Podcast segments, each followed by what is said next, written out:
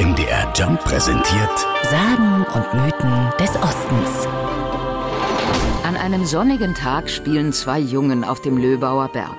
Plötzlich fällt einem der Jungen die Mütze in die Schlucht. Er hat Angst, dass seine Eltern ihn ausschimpfen werden, und so klettert er todesmutig in den Berg hinein. Plötzlich öffnet sich ein Schacht. In dem dunklen Loch sitzen die verstorbenen Bürgermeister Löbaus mit einem feurigen Hund.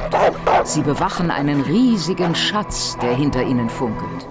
Die Bürgermeister sehen den verängstigten Jungen und lassen ihn mit einem Wink an den Schatz. So erzählt es Stadtführer und Schriftsteller Arndt Krenz, der auch zwei Bücher über die Löbauer Sagenwelt geschrieben hat. Und er durfte sich mit Genehmigung der Bürgermeister dort so viel mitnehmen, wie er wollte, hat seine Mütze dort wiedergefunden, hat seine Mütze gefüllt und war auch dankbar, ist dann raus und ist dann wieder den Schacht hochgeklettert. Der andere Junge sah nun den Schatz in dem Hut des Freundes und wollte den Schatz auch haben. Von der Gier gepackt, steigt auch er hinab. Doch unten im Schacht trifft der Junge nun auf grimmig blickende Bürgermeister und den feurigen Hund, der ihn nicht an den Schatz lässt. Er hat also dort unten nichts bekommen. Er kam gar nicht an dem Hund vorbei und musste unverrichteter Dinge wieder hochgehen. Wie sich das auf die Freundschaft der beiden Jungen ausgewirkt hat, ist nicht überliefert.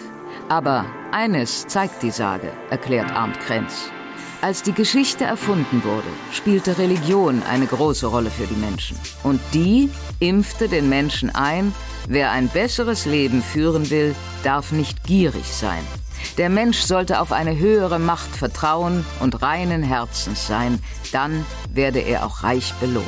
Ebenso wie der Junge, der einfach nur nach seiner Mütze im Schacht des Löbauer Berges suchte. Sagen und Mythen des Ostens. MDR Jump. Im Osten zu Hause.